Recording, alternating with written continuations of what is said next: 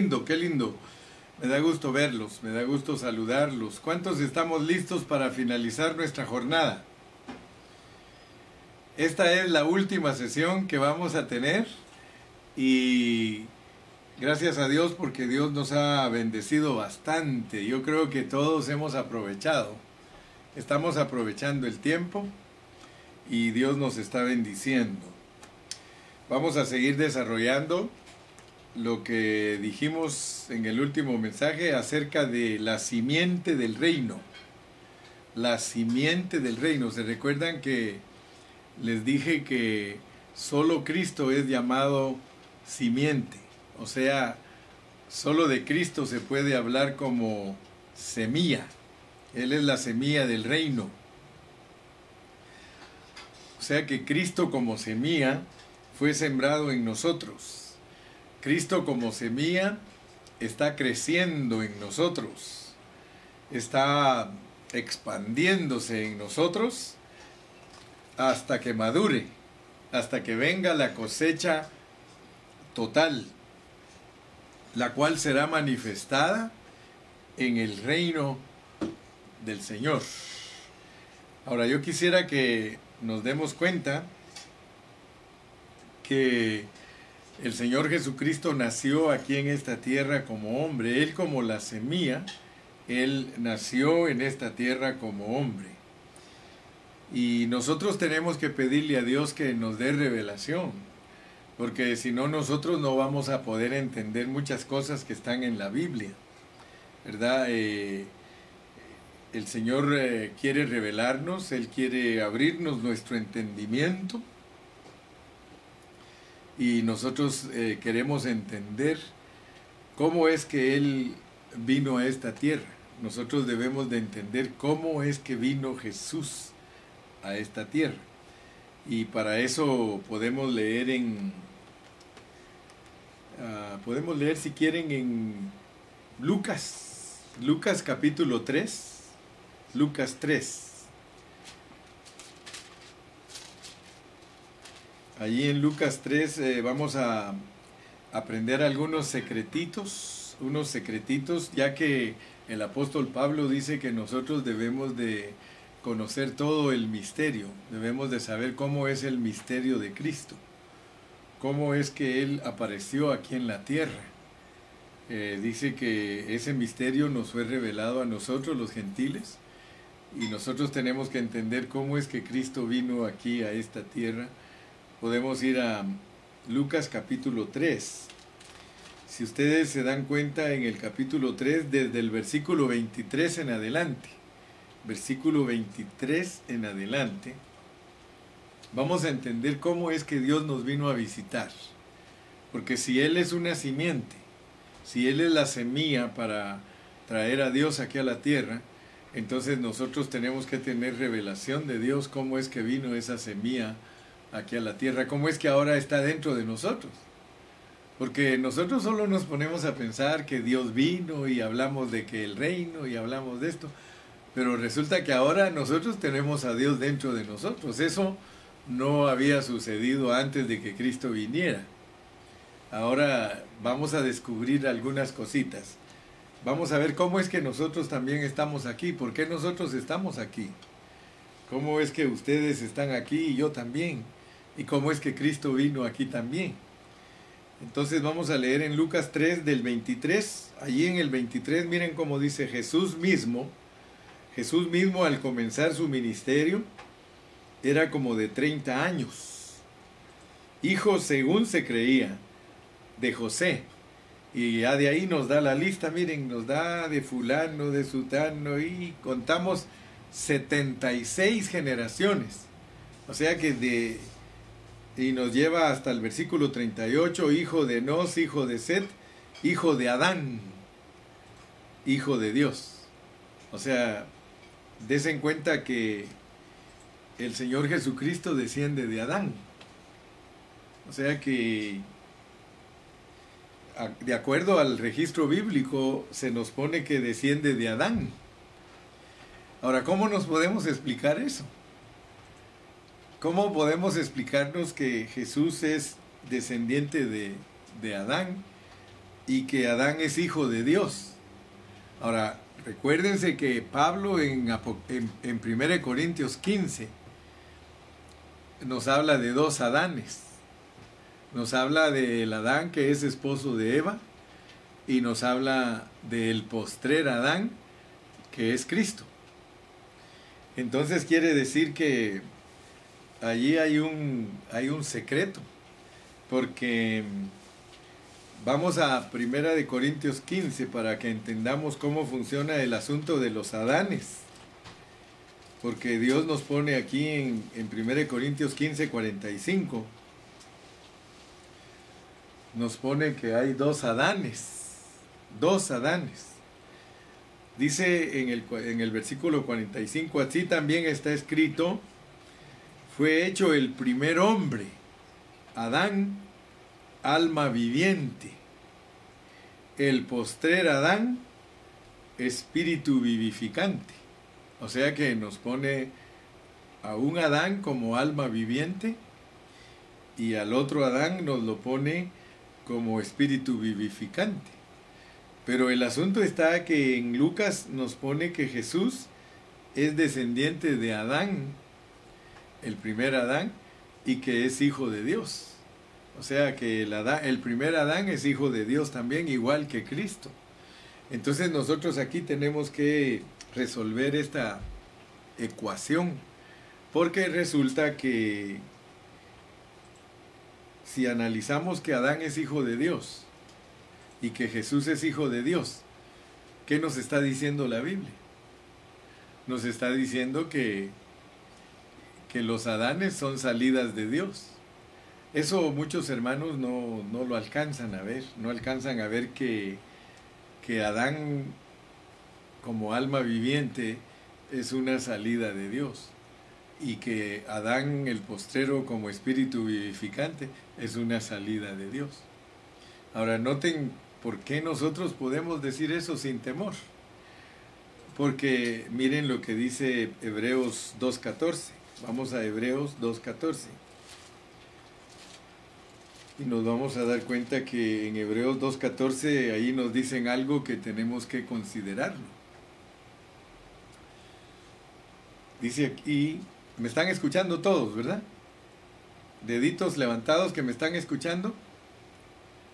Sí, sí me están escuchando. Dice aquí en Hebreos 2.14, porque se me puso grande, tú la pusiste. Gloria a Dios.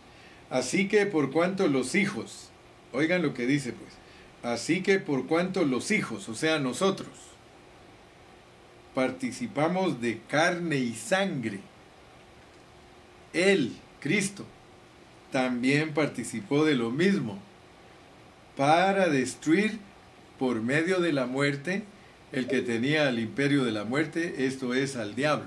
Fíjense, pues. por cuanto los hijos, o sea que nosotros somos hijos de Cristo y nosotros estamos participando de carne y sangre. Entonces dice que Él también participa de lo mismo. Y lo hace con el propósito de destruir al diablo. O sea que al diablo se le destruye teniendo cuerpo. Nosotros venimos también de allá de donde viene Él. Todo se origina en la vida espiritual. Nosotros venimos aquí a esta vida y como nosotros venimos, dice Cristo, yo también voy a ir. Pero noten algo, pues que todo lo que le pasa a Cristo nos pasa a nosotros.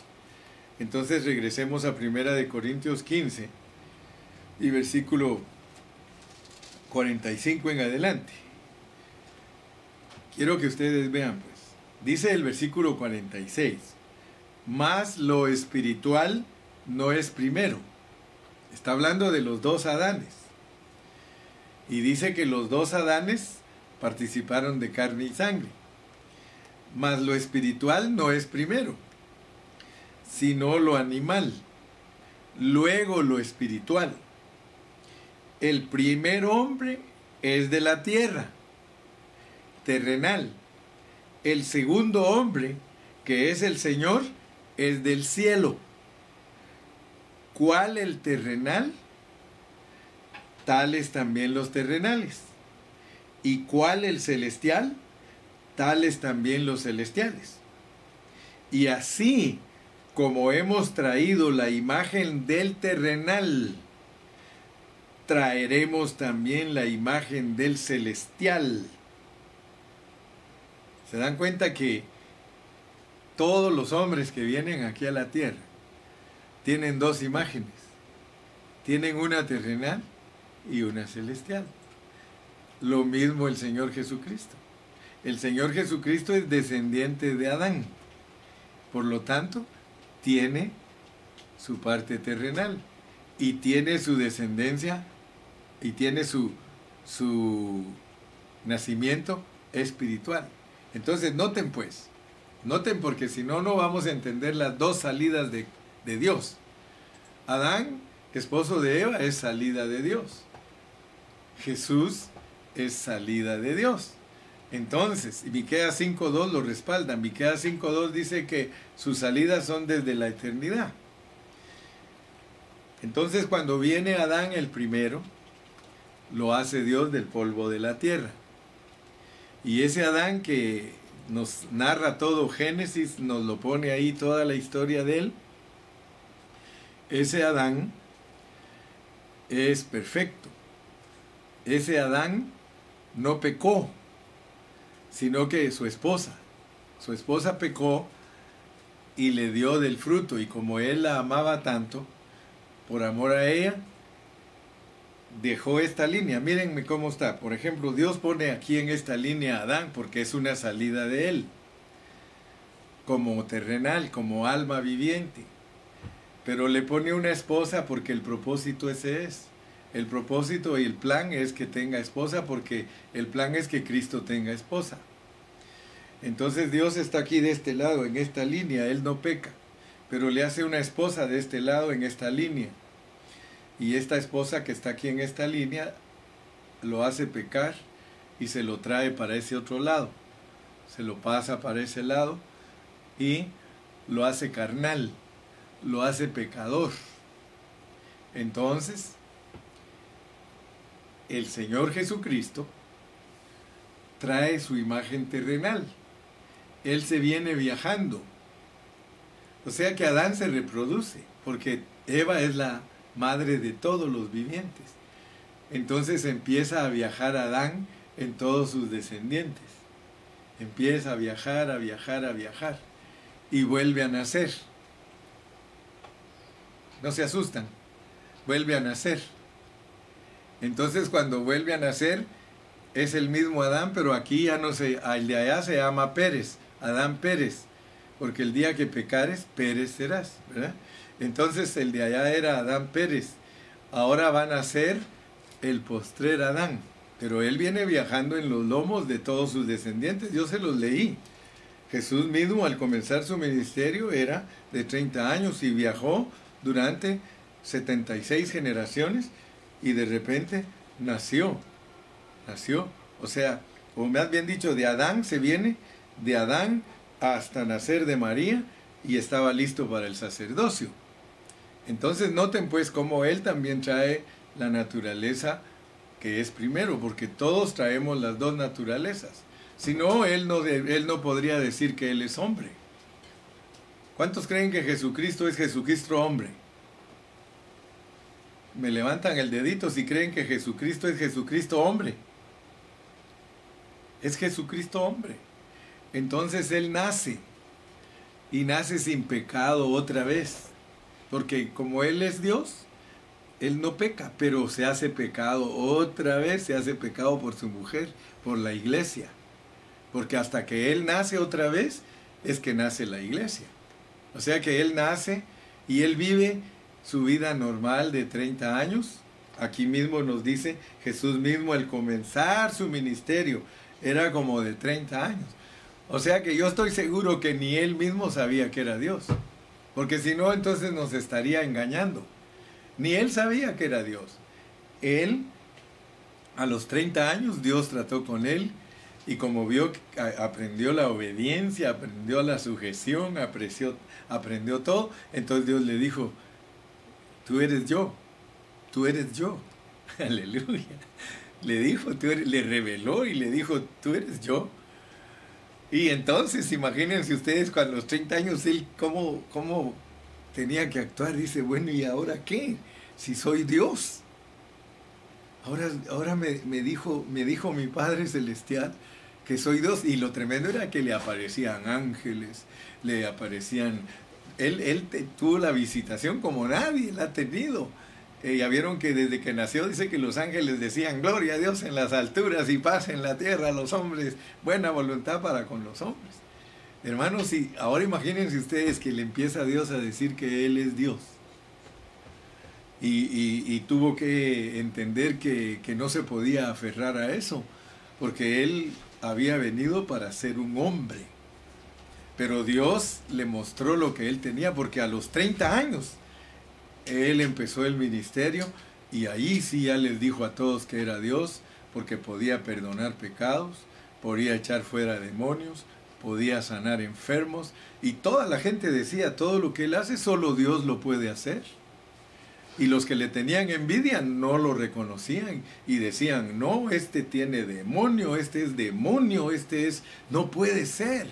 Y sin embargo, él, el postrer Adán, se hace pecado al saber que todos los hombres han pecado, que todos son pecadores. Y como él era Dios, él podía decir, perdónalos porque no saben lo que hacen. Porque solo Dios puede hacer eso. Solo Dios puede entendernos a nosotros. Solo Dios puede pensar de nosotros de una manera con amor. Entonces imagínense ustedes lo que a Él le tocó sufrir, que tuvo que ir a la cruz del Calvario y en la cruz morir, morir por la humanidad, hacerse pecado por la humanidad. Ahora, yo he aprendido muchas cosas.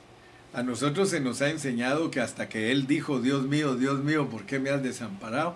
Decimos que hasta ese momento se hizo pecado, pero yo creo que si empezó a viajar entre todos los pecadores, hermano, ahí venía contaminado ya por los... O sea que desde que Él, desde que Él eh, pecó por Eva, ya empezó a participar.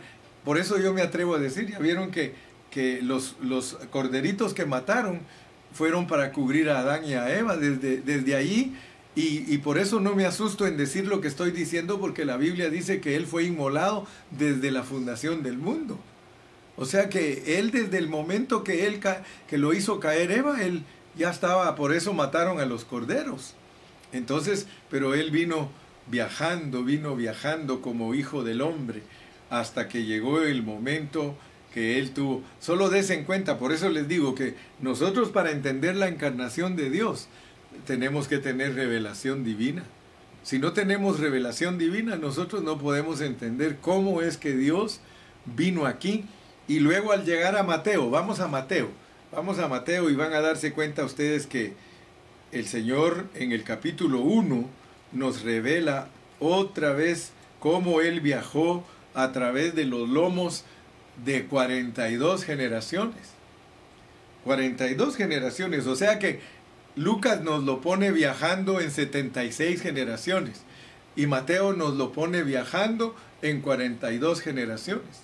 Así que el Dios de nosotros, hermano, es sorprendente.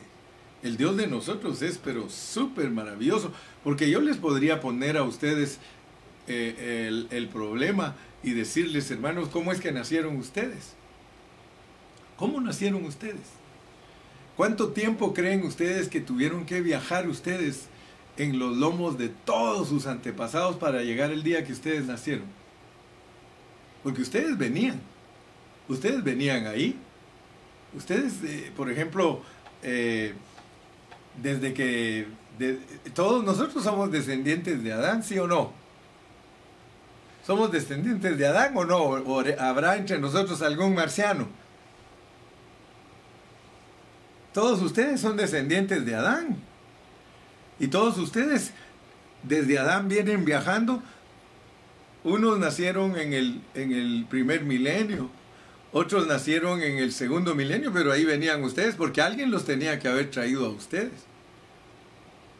Y ustedes venían viajando y viajando y de repente, así como nació Cristo en el año menos cuatro, Ustedes algunos nacieron en 1960, 1970, 1980. Algunos de ustedes, como Matusalén, creo que desde desde allá de Génesis nacieron. Le da risa al hermano David. Dice, usted, hermano Carrillo, dice, yo soy joven. Pero pues quiero decirles, quiero que piensen por favor un momento cómo es que aparecemos aquí en la tierra. ¿Cómo nosotros aparecemos? Porque nosotros solo nos ponemos a pensar, ay, yo, yo nací en tal año. Pero ¿desde dónde vienes viajando? Desde Adán porque esa es la raíz. Dice que Eva es la madre de todos los vivientes, de todo. Esa era la mata, ese era, ese era la cepa. De ahí venimos todos, de ahí viene Cristo. Y viene con sus dos naturalezas y nosotros con nuestras dos naturalezas. Y dice que lo primero es animal y que lo, otro es espiritual. Pero noten pues, porque la cabeza pasa por todo lo mismo que pasa el cuerpo. Yo he aprendido mucho en la Biblia y me he dado cuenta que todo lo que es aplicable a la cabeza es aplicable al cuerpo. Entonces nosotros, ¿de quién descendemos, hermano? Es cierto que somos terrenales, pero nosotros descendemos de Dios. Nosotros somos hechos a la imagen y la semejanza de Dios. Dice la palabra de Dios que Cristo es la imagen del Dios invisible. Y si Cristo como hombre es la imagen del Dios invisible, ¿quién es usted? ¿Quién es usted? ¿Quién soy yo? Entonces nosotros debemos de pedirle a Dios que nos dé revelación porque nosotros hemos viajado desde Adán y Cristo viajó desde Adán, pero todos venimos de Adán. ¿Y quién es Adán? Hijo de Dios. Entonces, esos son misterios porque Dios se vino viajando junto con nosotros. O sea que nosotros nunca hemos estado solos. Nosotros todo el tiempo Dios ha estado con nosotros. Imagínense qué misterio. ¿Con qué razón dice que el apóstol Pablo dice que en Él, en Cristo, están todos los tesoros de la sabiduría y que en Él están escondidos, escondidas todas las riquezas y que si nosotros verdaderamente tenemos revelación de Él, nosotros vamos a brincar de alegría y decir, wow. Entonces nosotros, imagínense ustedes al salmista, al salmista, vamos a leer al salmista en el, en el, en el Salmo 8, Salmo 8, solo para que recordemos un poquito, el salmista sí se inspiró, hermanos. Él sí, él sí se puso a pensar en todo lo que el hermano Carrillo está hablando en este momento. Miren cómo hablaba el salmista. Miren cómo hablaba el salmista. Dice, oh Jehová Señor nuestro, cuán glorioso es tu nombre en toda la tierra. Has puesto tu gloria sobre los cielos. De la boca de los niños y de los que maman fundaste la fortaleza a causa de tus enemigos para hacer callar al enemigo y al vengativo cuando veo tus cielos, obra de tus dedos, la luna y las estrellas que tú formaste, digo, digo, ¿qué es el hombre? ¿Qué es el hombre? Para que tengas de él memoria. Y el Hijo del Hombre, mire, ahí está el Hijo del Hombre, para que lo visites. O sea que el salmista se ponía a pensar en realidad quiénes somos nosotros, decía. Wow, dice, cuando yo miro tu creación, yo me pongo a pensar y digo, ¿qué es el hombre? No dice quién es el hombre, sino ¿qué es el hombre? ¿Qué somos, hermano? ¿Qué somos? ¿Qué es el hombre para que siempre estés pensando en él? Y el Hijo del Hombre para que lo visites le has hecho poco menor que los ángeles. Le has hecho poco menor que los ángeles. Fíjese, hermano, que cuando uno lee todo lo que Cristo ha pasado, hermano, dice que Él, siendo Dios, no se aferró a ser Dios, sino que se, se anonadó, se hizo chiquito. Y, y Él sabía que era Dios, porque sabiendo que era Dios, dice que dijo, no, no, no, no puede ser, no me puedo aferrar a eso. porque aquí estoy entre todos los humanos. ¿Cómo voy a, cómo voy a impresionarlos que soy Dios? Si aquí están todos los pobrecitos, están, hechos menor, están hechos menor que los ángeles. ¿Y cómo voy a aparecer yo aquí diciéndoles que yo, que yo soy superior a ellos? No, no, no. Me voy a hacer más bajito que ellos. Voy a morir por ellos. Fíjense cómo piensa Dios, hermano. ¿Cómo piensa el Señor? Dice, les has hecho le has hecho poco menor que los ángeles. Ahora, yo, yo descubrí que yo soy ángel. Yo descubrí que tú eres ángel. Yo, yo eso lo descubrí por la Biblia. Leyendo y leyendo y leyendo y leyendo. Yo descubrí que tú y yo somos ángeles porque dice la Biblia que cuando resucitemos somos ángeles. Entonces, ¿qué pasó con nosotros? Nos degradaron, ¿qué te parece? nos hicieron menor que los ángeles. Tuviste que venir y dejaste algo en una esfera que estabas superior. Y hasta les digo a los hermanos, no me vayas a decir que tú no pediste venir, porque yo no te lo creo, porque Dios a nadie forza a ir a ninguna parte. Por eso me baso en decir lo que digo. No me puedes decir, hermano Carrillo, yo no pedí venir a la tierra. Yo creo que hasta pediste ser ecuatoriano. Yo creo que hasta pediste ser salvadoreño.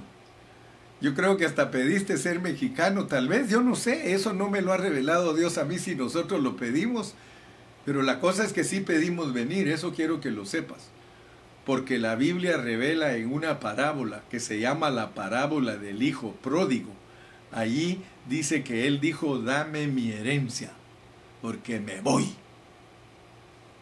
Y le dieron la herencia y se fue y se fue lejos, dice. Imagínate hasta dónde te veniste.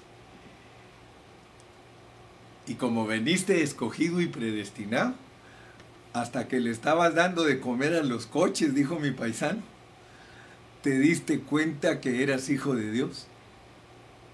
Hasta que te revolcaste en el pecado. Hasta que resultaste tirado en la posilga, ahí en el cielo. Ahí te recordaste que que no eres de aquí. Y te le quedaste viendo a los chanchos. Yo creo que hasta creíste que eras familia de ellos. Y te les quedaste viendo y dijiste, no, no puede ser. Me levantaré e iré a mi padre. Y le voy a decir que no soy digno de ser llamado su hijo. Te estás recordando, ¿ah? Te estás recordando.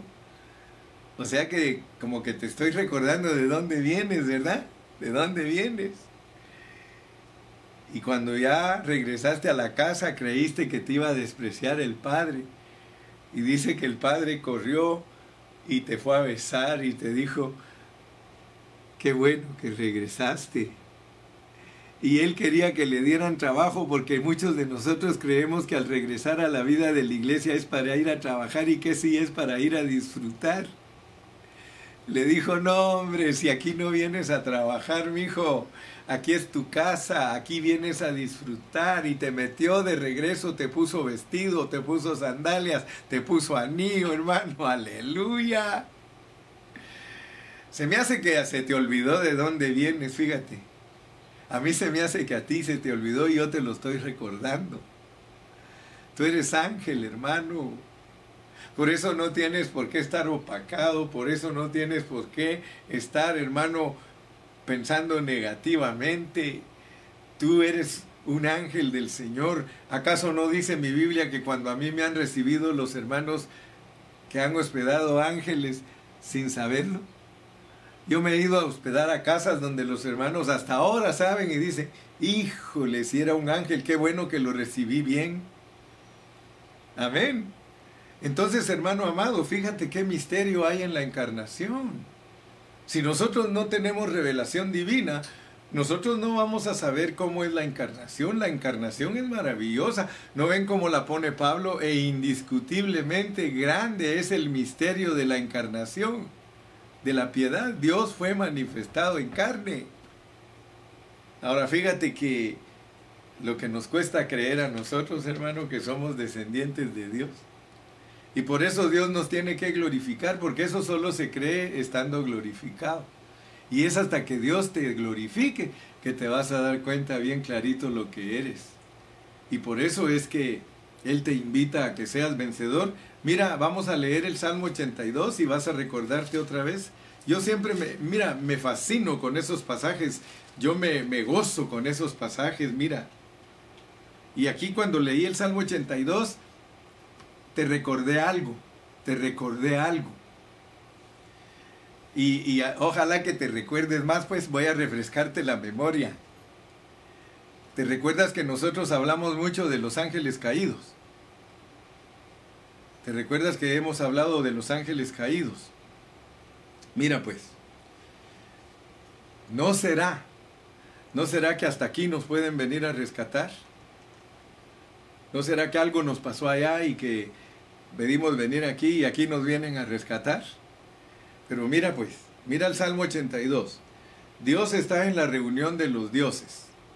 O sea que los dioses con minúsculas son ángeles. Dios está en la reunión de los ángeles. En medio de los ángeles juzga. Hasta, y mira cómo le habla a los ángeles. ¿Hasta cuándo juzgaréis injustamente? Y aceptaréis las personas de los impíos defended al débil y al huérfano. Entonces ahora tú te vas a dar cuenta que cuando uno está de ángel, Dios lo pone a trabajar a uno sobre personas. Entonces uno es, cuando uno es ángel, uno influencia a las personas que están abajo. Entonces dice, ¿hasta cuándo vas a aceptar a las personas de los impíos? Porque, o sea que si tú te das cuenta, nosotros venimos de una esfera angelical nos pasan por el tiempo para regresar a la esfera angelical y Dios es el que nos está diciendo, yo no me lo estoy inventando. Dios está diciendo que si yo soy vencedor en la esfera terrenal, yo regreso a mi trabajo. Yo regreso a mi trabajo. Y mi trabajo es estar influenciando a las personas que viven aquí abajo. Solo fíjate lo que está hablando el hermano Gilberto. Te está hablando de cosas que no pertenecen a este mundo. Te está hablando de, cosas que pertenecen a la esfera celestial. Si tú vas a regresar como ángel, no me puedes decir a mí que tú no eras ángel. Porque Dios solo te está pasando. Si Cristo vino aquí y Él es Dios, Él es espíritu. Él, él por eso la Biblia lo presenta como ángel. Lo presenta como un ángel que viene aquí. Tú lees en Apocalipsis y dice que Él viene, viene un ángel y está hablando de Cristo. Y la Biblia dice que nosotros somos hermanos de Él. Y la Biblia dice que nosotros somos hijos de Él. Entonces dice, defended al débil y al huérfano, haced justicia al afligido y al menesteroso, librad al afligido y al necesitado, libradlo de mano de los impíos. Fíjense cómo contesta ahora. Ahora dice, no saben, no entienden, andan en tinieblas tiemblan todos los cimientos de la tierra. Yo dije, yo dije, yo dije, vosotros sois ángeles. Y todos vosotros sois hijos del Altísimo. Pero los mandé a la tierra y ustedes perdieron el examen. Ustedes se van a morir como los hombres se mueren y como cualquiera de los príncipes caídos. ¿Se da cuenta lo que, lo que es no ser vencedor y no regresar como ángel? Si tú no regresas como ángel, tú te vas al lloro y al crujir de dientes porque eres ángel y tienes que volver como ángel. Entonces te dan, te mandan mil años al lloro y al crujir de dientes porque cuando te mandaron aquí no cumpliste el propósito divino habiendo estado escogido y predestinado, pero te dieron libre albedrío en el alma. En el alma te dijeron, tú escoges. ¿Quieres regresar a tu lugar de origen, regresas en el milenio. Pero si eres desobediente y no cumples con lo que te mandé porque tú eres escogido y predestinado, pues no hay problema. Los mil años que tus compañeros vencedores disfruten gobernando ya como ángeles, tú todavía estás como hombre en el Hades esperando que te den todas las calificaciones que se requieren para volver al estado original. Vas a decir, wow, ¿y este evangelio de dónde lo sacó el hermano Carrillo? Pues lo saqué de la Biblia, lo saqué de estar tanto, de tanto leer. Mi esposa dice, las letras te van a volver loco, Carrillo, me dice. Así me, así me dice cuando me mira que estudio y que estudio y que estudies. Gilberto, yo te voy a decir lo mismo que le dijeron a Pablo, las muchas letras te van a volver loco, hermano. Le dije, mija, loco, ya estoy, mija. ¿No ves que de repente me agarra por estar haciendo así? Le digo, ya loco, ya estoy, mijita, le digo. Pero me quiero poner más loco, le digo, más loco por Cristo. Es que me encanta el plan de Dios, estoy entendiéndolo, mija, le digo, aleluya. Ahora fíjate que todo lo que te he dicho, te lo reitero y te lo repito, le dije, ¿te acuerdas que te dije que yo creí que me había casado con un ángel? Pues quiero que sepas que tú también te casaste con un ángel, hija, le dije. Porque todos nosotros los cristianos somos ángeles, somos humanos divinos. Él se hizo divino humano por causa de nosotros y nosotros nos volvimos humanos divinos. Gloria a Dios, hermano. No se goza usted, no le da un aplauso al Señor, debería de tener un rótulo que dice clap, clap, clap. ¿Verdad? Aplausos, una, ahí tienen manitas para poner, ponga manitas ahí en su teléfono. Gloria a Dios, hermano. 42 generaciones, 76 generaciones. Si te hiciera la cuenta a ti, ¿cuántas generaciones crees que tú viajaste?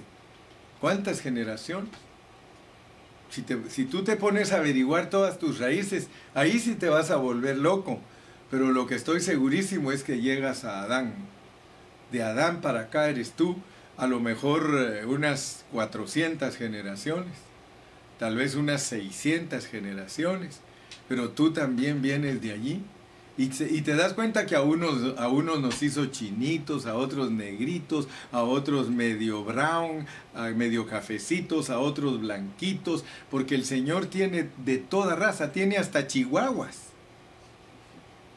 Así que está, si tú le preguntas a un, a un veterinario, si tú le preguntas a un veterinario, hermano, el veterinario te muestra los genes de cualquier perro, hermano, los genes de cualquier perro, tiene todas las clases de perros.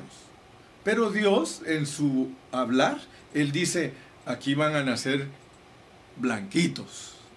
Aquí van a... Dime si no estoy hablando verdad. ¿Qué hizo Jacob cuando le estaba ganando el, suegro las, las chivas? ¿Qué hizo?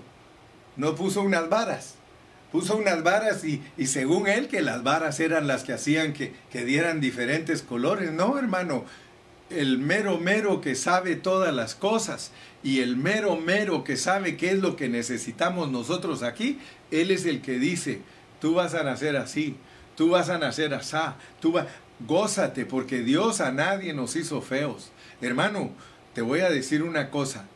Una vez me dijo a mí mi hermano en la carne, mi hermano Bran, me dijo, hermano Gilberto me dijo, ninguna persona es fea.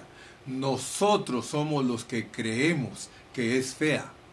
Porque nosotros somos los que, para nosotros algo es feo y algo es bonito, para Él no. Él dice, mis pensamientos no son vuestros pensamientos, ni tampoco dice, mis caminos son tus caminos. Dios no se confunde, Dios nunca se confunde ni hace cosas degeneradas todo lo hace en el orden divino.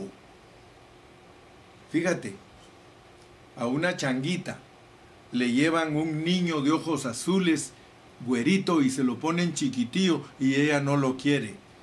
Pero si le ponen su changuito, ella lo abraza. ¿Por qué? Porque para Dios no hay nada que sea feo, no hay nada que la naturaleza lo pueda rechazar. Para Dios todos nosotros somos bonitos. Y quiero decirte algo. Si tú lees Isaías, cómo vino él a visitar esta tierra, él no vino como un hombre guapo. Él no, él no tomó características de una persona guapa. Si tú lees, dice cómo era él. Él era así con los pómulos saltados, así como Abraham Lincoln. Así era él y dice que era flaco, flaco.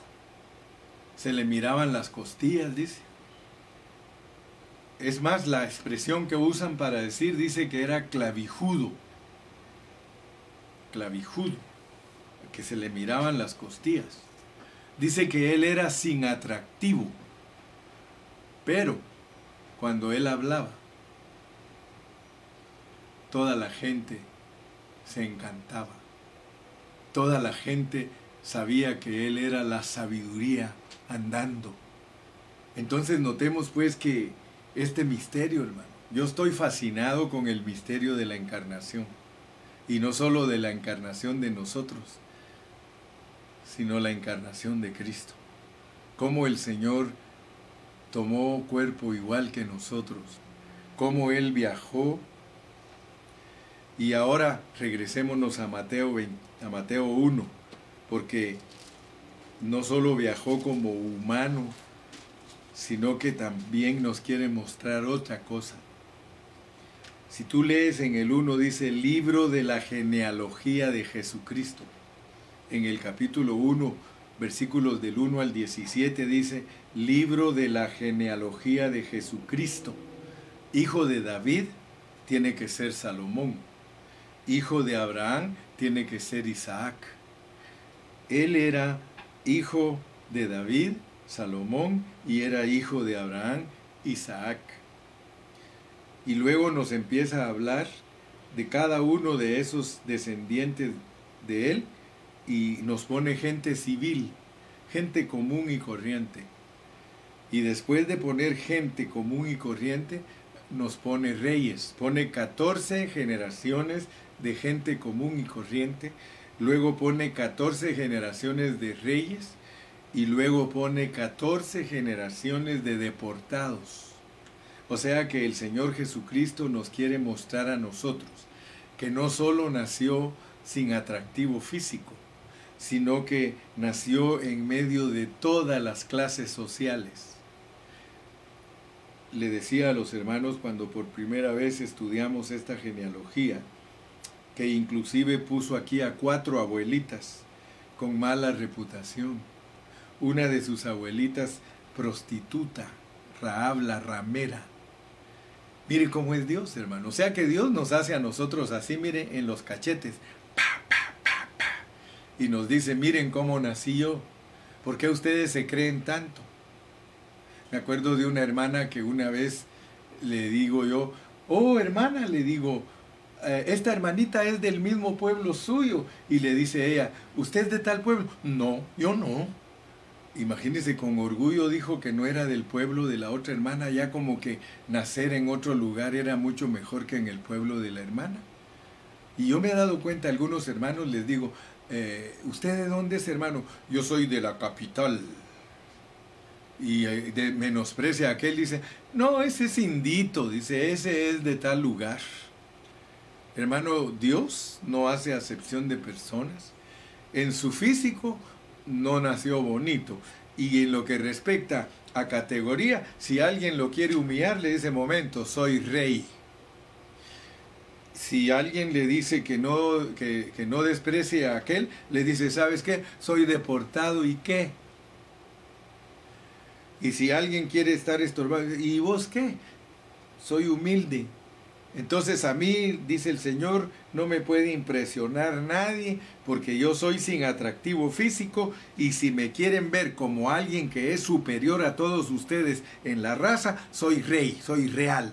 Y si alguien quiere humillar a mi gente, yo soy igual que él, nací también en la pobreza, en un pesebre. Y es más, si no hubieran deportados, yo no hubiera nacido, porque cuando los, cuando los deportaron, allí iba yo en los lomos. Imagínense, hermano, que el Señor iba viajando en los deportados, hermano. Hoy día nosotros vemos una caravana que viene de Honduras o viene de Venezuela y nosotros hasta nos persinamos, hermano. ¿Y qué si ahí viene Cristo, hermano? Imagínese usted que hubiéramos vivido nosotros en el tiempo de que deportaron a todos los israelitas, hermano, y, y nosotros despreciándolos, y ahí iban a ser nuestro Salvador, hermano. Así que usted no puede despreciar a nadie. Eso de la encarnación es un misterio tremendo, hermano. Eso de la encarnación, hermano amado, eso tiene que ver mucho en que no seamos orgullosos, en que no seamos, hermano, muy vanidosos. Yo me acuerdo, hermano, que una vez un hermano me tocó a mí así, aquí en mi hombro, y me dijo, oye, guatemaltequito mugrosito, así me dijo, guatemaltequito mugrosito pero me lo estaba diciendo en broma y yo también le dije, oye, mexicanito mugrosito. Pero imagínense que nosotros nos despreciamos. Nosotros nos despreciamos entre nosotros cuando la realidad es que el Señor lo que quiere es que entendamos que todos nosotros al venir a esta tierra, hermano, venimos ocultos. Venimos ocultos. Yo no sé quién es usted. Usted no sabe quién soy yo, pero cuando se manifieste lo que somos cada uno, nos vamos a asustar. Nos vamos a asustar.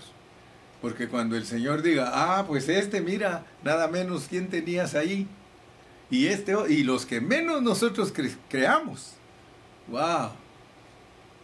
Nos va a pasar, mire, hace poquito yo en el Facebook vi, vi que, que unos así bien arregladitos, se fueron a sentar cerca de uno que estaba así mal arreglado y lo menospreciaron y lo menospreciaron y se sentaron hacia un lado de él y él allí estaba sentadito humilde. Y en eso salió el doctor, él salió el doctor y saludó a los bien trajeados y todo y cuando les dice eh, oh, ¿cómo están fulano y sutano? Ah, pues por aquí, doctor, bien, venimos a darle las gracias porque nuestra hijita está pero haciendo bien, bien, bien, le pegó bien el riñón que, que usted consiguió. Imagínense, y les dice el doctor, oh, dice, se me olvidaba, les quiero presentar al que donó el riñón para su hijita. Y ahí era el que estaba ahí, que ellos despreciaron y que se fueron y que dijeron chusma, chusma, chusma y se sentaron aquí y ahora le tienen que ir a decir muchas gracias porque él donó el riñón para la hija de ellos.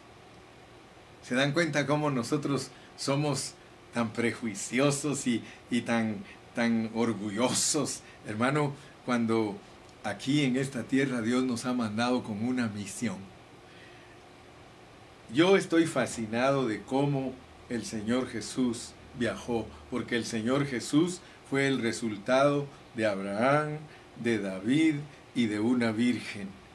Y allí, hermano, había, él fue hijo de una promesa. Dios le prometió a Abraham que en su simiente serían benditas todas las familias de la tierra, hermano. Imagínese usted cuando el Señor venía viajando venía viajando, pasó por Abraham, porque venía desde Adán, y pasó por Abraham, pasó por Isaac, pasó por Jacob, pasó por José, pasó por los hijos de José, fue a Egipto, y hermano, todo, mire qué viajezote, qué viajezote. Ahora el viaje tuyo, que uno de estos días Dios te mandara un ángel y te dice, te traigo el reporte de todo tu viaje, te vas a avergonzar si tu abuelita era prostituta. Él no se avergüenza. Él dice, ah, mi abuelita prostituta, mejor, dice, van adelante. Esas van adelante, dice, porque esas se arrepienten más fácil. En cambio nosotros, imagínese usted que le presenten a usted su, su detalle y que hace como 4, 15, 5 o 10 generaciones atrás eh, su, su, abuelito era un, su tatarabuelito era un ladrón y asesino. Usted se avergonzaría. Usted diría, no habrá manera que quiten a ese de mi línea. Pero no lo pueden quitar, hermano. El Señor Jesucristo no dijo, hey, quiten de la línea. No, dijo, pónganlos, pónganlos. Señor, y ponemos aquí también a Raab la ramera. Y ponemos también a la esposa de aquel que se fue a, hacer pasar como prostituta, a Tamar. Pónganla, pónganla. Yo no me avergüenzo de ellos. Yo no me avergüenzo de nadie de mis descendientes, de mis, mis antepasados. Hermano, no nos avergoncemos de nadie. No te avergüences de nadie, hermano. Por eso es que nosotros tenemos que ser personas llenas del amor de Cristo. Jesucristo, hermano, estaba mezclado con Dios. Jesucristo venía de una mezcla con Dios, porque dice la Biblia que Él nació del Espíritu Santo. Pero es lógico, es lógico que cuando tú entiendes cómo es que nace la gente, hay hombres sin ombligo. El único hombre sin ombligo es Adán, pero después de él todos tenemos ombligo. La Biblia no registra que Cristo no tenía ombligo. La, Biblia registra que Cristo nació normal de una mujer. Ahora lo único es que el, el, Espíritu Santo tomó el esperma de José, porque él viajó, y se lo puso en su útero a María, para que no hubiera intervención, intervención de hombre. Pero los genes que tenía eran de José, porque milagrosamente tomó Dios el esperma de José y lo puso en el útero de María, y nació por obra del Espíritu Santo, para que no fuera alguien que dijeran, oh, este nació. ¿No ve que los viejitos que andaban allí, fariseos, decían allí, ese es un hijo de fornicación, porque nosotros supimos que la María ni siquiera vivía con él y nació él, así que para nosotros es un hijo de fornicación. Hasta la boca que hice yo hicieron ustedes. Así lo juzgaban, así lo juzgaban al Señor. Pero el Señor, el Señor sabía lo que estaba haciendo. El Señor sabía cómo le tocó nacer aquí en esta tierra, hermano. Él era una mezcla de Dios con el hombre, porque en su esencia espiritual, en su esencia espiritual, hermano, Él traía a Dios. Dice Colosenses, en Él habita toda la plenitud de la deidad. Gloria al Señor. O sea que Jesús no nació en una forma simple, hermano, sino en una manera muy significativa. Él es el resultado de todas las clases de generaciones humanas, desde Abraham, Isaac y Jacob, a través de los reyes, a través de los cautivos deportados. Sin embargo, ese solo es un aspecto del Señor Jesús. El otro aspecto es que Él estaba mezclado con Dios. Porque ese es el, ese es el, asunto eh, misterioso de que Él era Dios viajando junto con nosotros. Imagínense, era Dios viajando junto con nosotros. Así que Él es una mezcla de humanidad con divinidad. Él es el resultado de la mezcla de 42 generaciones humanas con Dios. El resultado de 42 generaciones humanas mezcladas con Dios y de acuerdo a la revelación divina, hermano.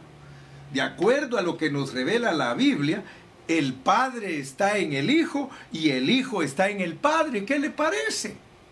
Solo imagínese quién venía viajando allí. Que cuando él nació dijo, el que me ha visto a mí, ha visto al Padre. Yo y el Padre uno somos. Aleluya, hermano. Y eso ya sabe usted que la gente ni lo entiende, porque, hermano, eh, si, si no entienden cómo nació el Señor, mucho menos van a entender que era Dios. La Biblia dice que el Hijo es el Espíritu. Según de Corintios 3:17 dice, porque el Señor es el Espíritu. O sea que nosotros no tenemos tres dioses. Nosotros tenemos un Dios que gracias al Señor Él nos ha revelado cómo es. Él es la fuente, como Padre, Él es la fuente. Como Hijo, Él es el conducto por el cual Dios visita al hombre. Y como Espíritu, es el Señor mismo en resurrección. Así que nosotros, bendito sea su nombre, tenemos un Dios nada más. Un Dios glorioso. Un Dios que ha viajado, un Dios que se ha procesado y que ahora lo entendemos para disfrutarlo, para experimentarlo. Bendito sea el nombre del Señor. Entonces, amados hermanos, cuando nosotros vemos ahí que hay 42 generaciones, ¿cómo está compuesto el número 42? El número 42 está compuesto 40 más 2. O sea que la realidad es que las 42 generaciones en las cuales viajó Cristo son la prueba de una vida entera para testimonio. La prueba de una vida entera para testimonio la prueba de la criatura para testimonio, prueba de la vida para testimonio de Dios. Dios estaba buscando su testimonio. Dios tiene una expresión que es una expresión en la carne y gloria a Dios, somos todos nosotros su iglesia, su iglesia, bendito su nombre. Así que gracias a Dios en esta preciosa tarde porque nosotros podemos decir gracias Señor y podemos entender entonces todo lo relacionado al reino porque el reino tiene una simiente, una semilla Fíjese que esa semilla que viajó 42 generaciones ahora estaba lista, fue a la cruz del Calvario y al resucitar, por eso él dijo, si el grano no muere, se queda solo. Y lo que está buscando mi Padre Celestial es una multiplicación, una multiplicación. Está buscando un reino, un reino un reino de reyes y sacerdotes, y eso somos nosotros, somos los que vamos a estar con Él, bendito su nombre. Y esa fue la simiente, pero esa simiente no fue, no fue recibida por los judíos. Los judíos no quisieron. Si usted se da cuenta, ¿quiénes son los que aprovecharon? Y a mí me llama mucho la atención, mucho, mucho la atención de que Él a lo suyo vino y los suyos no le recibieron. Mire quiénes fueron los que resultaron diciendo, nosotros queremos ir a ver a ese rey los paganos. O sea que Él no es para gente que tiene religión. Él es para gente como éramos nosotros, gentiles, perdidos, sin Dios, sin esperanza, marranitos, perritos. A nosotros nos escogió, dice que el misterio de Cristo se lo dio a los gentiles, para que todos nosotros entendamos, hermano, que esto no es para religión. La religión no, no lo acepta. Esto, es, esto fue descuidado por la religión. La religión no lo aceptó, pero nosotros, gloria a Dios, mire, la religión no lo aceptó, los políticos lo persiguieron, pero nosotros, los perritos, los que no teníamos esperanza, los que él nos preparó con esa mentalidad para que nosotros lo recibiéramos. Ahora usted diga, gloria a Dios, porque aquí estoy yo que lo amo y lo recibo y lo quiero. Bendito sea el nombre del Señor. Así que él se tuvo que criar como un nazareno despreciado, como un nazareno desechado. Pero gloria a Dios, porque nosotros sabemos que Él es Emanuel, Dios con nosotros. Nos visitó y gloria a Dios que ahora entendimos que no solamente venimos nosotros, Él vino a rescatarnos, por cuanto los hijos participaron de carne y sangre, Él también participó de lo mismo, porque él anda buscando sus hijos, su reino, y por eso dice, yo y los hijos que me diste, lo dice en Isaías y lo repite en Hebreos, yo y los hijos que me diste, y no me avergüenzo de llamarlos mis hermanos.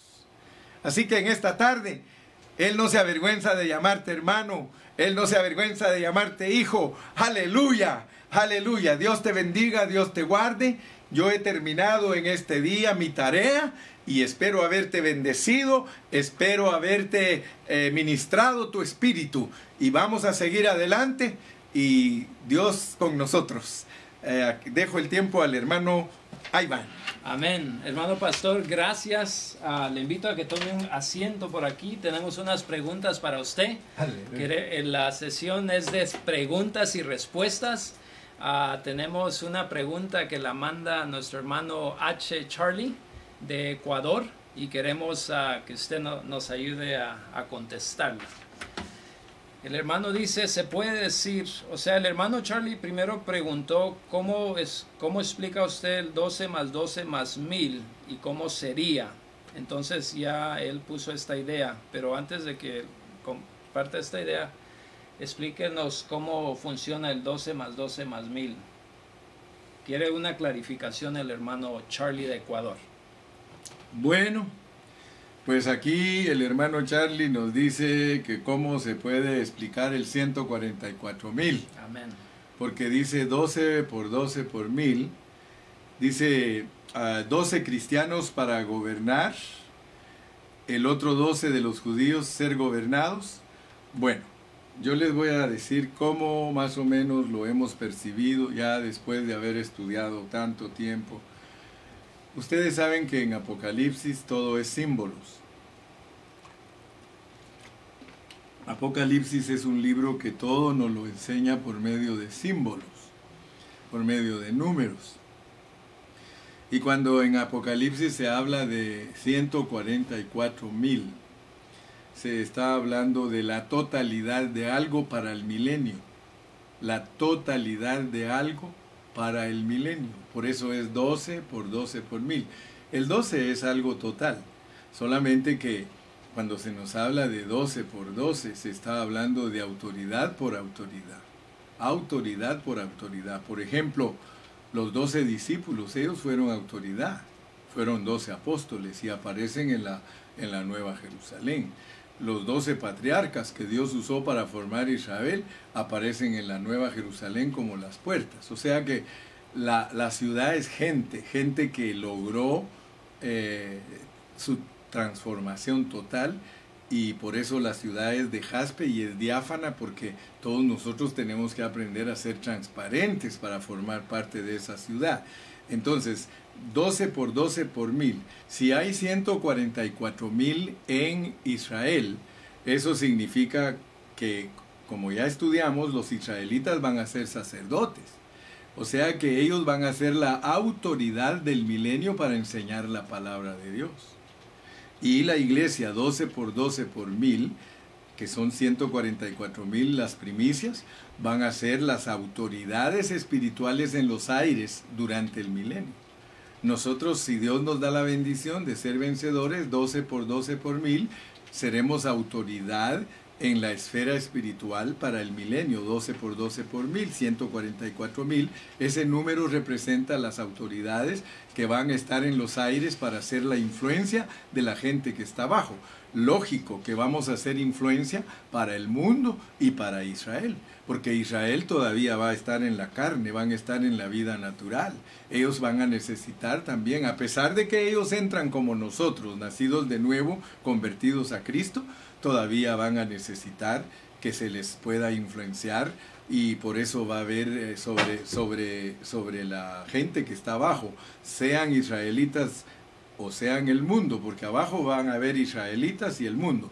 Los israelitas como sacerdotes enseñándole al mundo cómo se debe de servir a Dios y el mundo va a ser gobernado por Cristo y eh, enseñado por los israelitas y nosotros en la esfera espiritual influenciando a los naturales y a los regenerados. O sea, a Israel, a Israel el Señor los regenera, a los que entran al milenio del mundo los restaura como era Adán antes de haber pecado.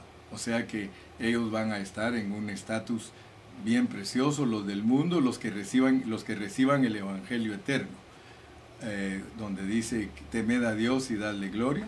Eso es lo que los califica a ellos para entrar en el milenio. Esos son las naciones, todos los del mundo que durante la, gran tribulación ayuden a Israel y a la iglesia, Dios les da eh, el privilegio de entrar al milenio como personas restauradas. Entonces ellos van a, van a poblar la tierra otra vez y como en el milenio no hay muerte, ni hay hospitales, ni cementerios, en mil años la tierra se llena al doble de lo que está ahorita con nosotros, o más, o más. Hay un hermano que dice cinco veces de lo que hay ahorita, se llena en el milenio porque no hay enfermedad, no hay muerte, el, el pecador se muere a los, a los 100 años, hasta que vayan hasta que hayan transcurrido 100 años del milenio, se empiezan a morir las primeras personas, porque entra el pecado otra vez a los 100 años. Pero durante todos los mil años no, no, es, no es fácil morir, pues no se muere fácilmente la gente. Eh, va a ser todo, todo de prosperidad, la tierra va a soltar todo. Imagínense, por eso se puede llenar la, la, la tierra de gente, porque la naturaleza misma va a, ser suelta a su originalidad, eh, la gente, nosotros a la libertad gloriosa de los hijos de Dios. Así es de que yo espero haber contestado la pregunta del hermano Charlie. Si el hermano Charlie está por ahí, lo mira alguien, levanta su dedo. Gracias, hermano Charlie, por la pregunta. Dios te bendiga. Esperamos que le hemos contestado. La hermana Jennifer Hernández quiere saber cómo se sabe que uno es primicia. Entonces, uh, Hermano pastor, a ver, lo seguimos molestando otro ratito. ¿Cómo se sabe que, que es primicia o cómo se llega a ser primicia? Sí. Tal vez eh, podamos... ¿Cómo sabemos nosotros que somos primicia? ustedes mismos. Por eso dice el apóstol Pablo en Romanos capítulo 8 y versículo 16, dice que el Espíritu mismo da testimonio que somos hijos de Dios.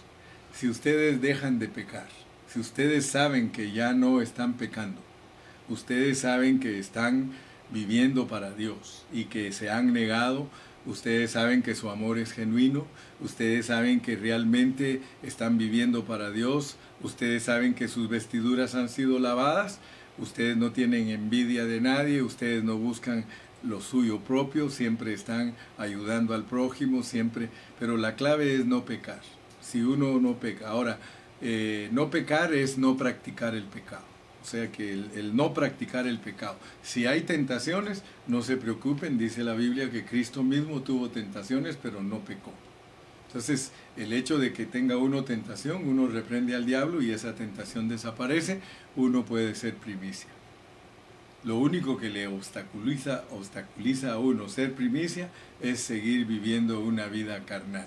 Pero si nosotros no vivimos una vida carnal, el mismo Espíritu Santo les va a dar testimonio a ustedes que ustedes ya son vencedores y no tienen por qué vivir atormentados ni afligidos, sino solo agradando a Dios en todo y nosotros estaremos en el milenio. Pero eso sí les digo, son poquitos. Son poquitos, pero, pero hay cupo porque son 144 mil y como se ve el panorama, hermano, poquitos, poquitos, porque muchos hermanos ahorita en este tiempo, en vez de consagrarse, se han vuelto indiferentes, en vez de aprovechar que Dios ya les lavó su vestidura, ya dejar de pecar, eh, se vuelven orgullosos y, o sea, es muy peligroso. Por eso dice la palabra del Señor que nos asociemos con los humildes y mansos y quizá el Señor nos hace primicias. La razón por la cual les digo esto es porque son 144 mil, 144 mil los que son primicia. Ahora, que van a tener victoria sobre la bestia y que van a estar sobre el mar de cristal, que son personas que no se dejaron marcar de la bestia, el Señor tiene su trabajo para ellos. Cada gloria en la resurrección tiene el trabajo al cual Dios lo va a poner a los que lavan sus vestiduras en la gran tribulación, a ellos los manda sobre el mar de cristal. A los que negaron su vida y dejaron lavar su vestidura, estando vivos, son primicias.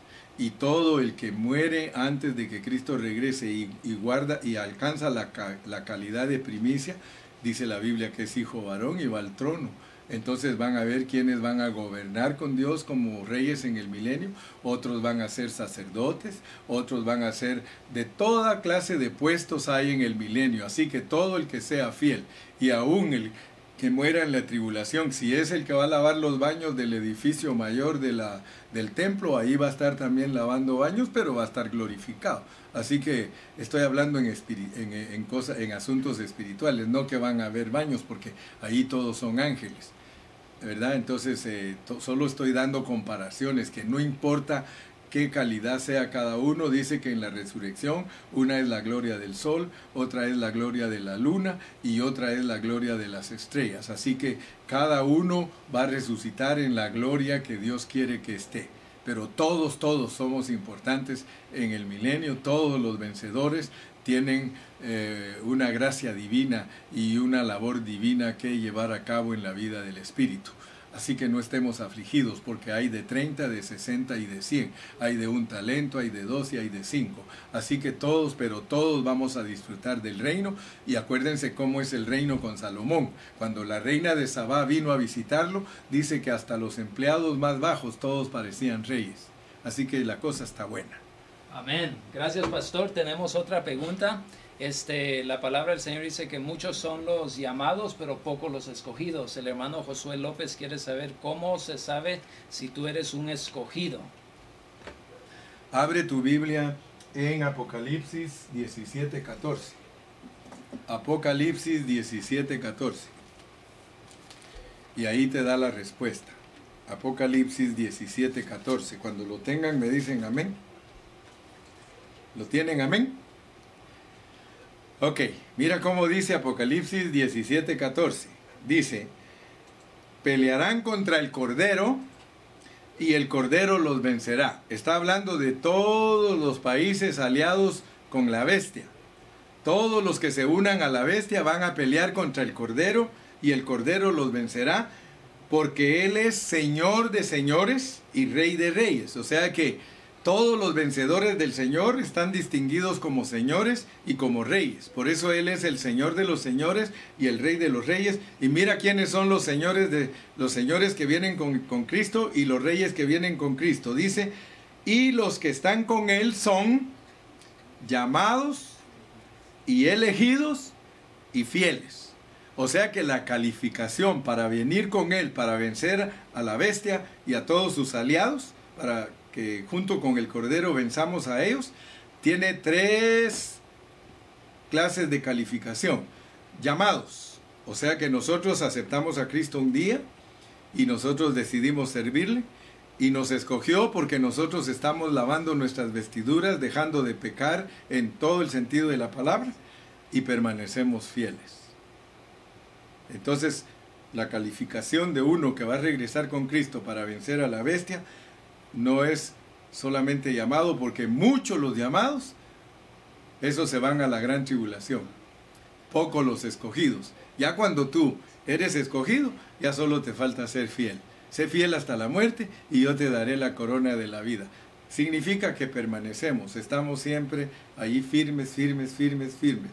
Llamados y escogidos y fieles. Esas son las tres eh, clases de calificación que se requieren para venir con Cristo a vencer a la bestia.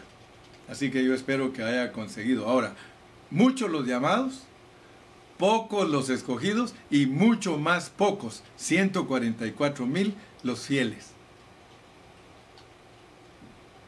Puede ser que haya llamados y elegidos unos 2 millones, pero que hayan llamados, escogidos y fieles, 144 mil.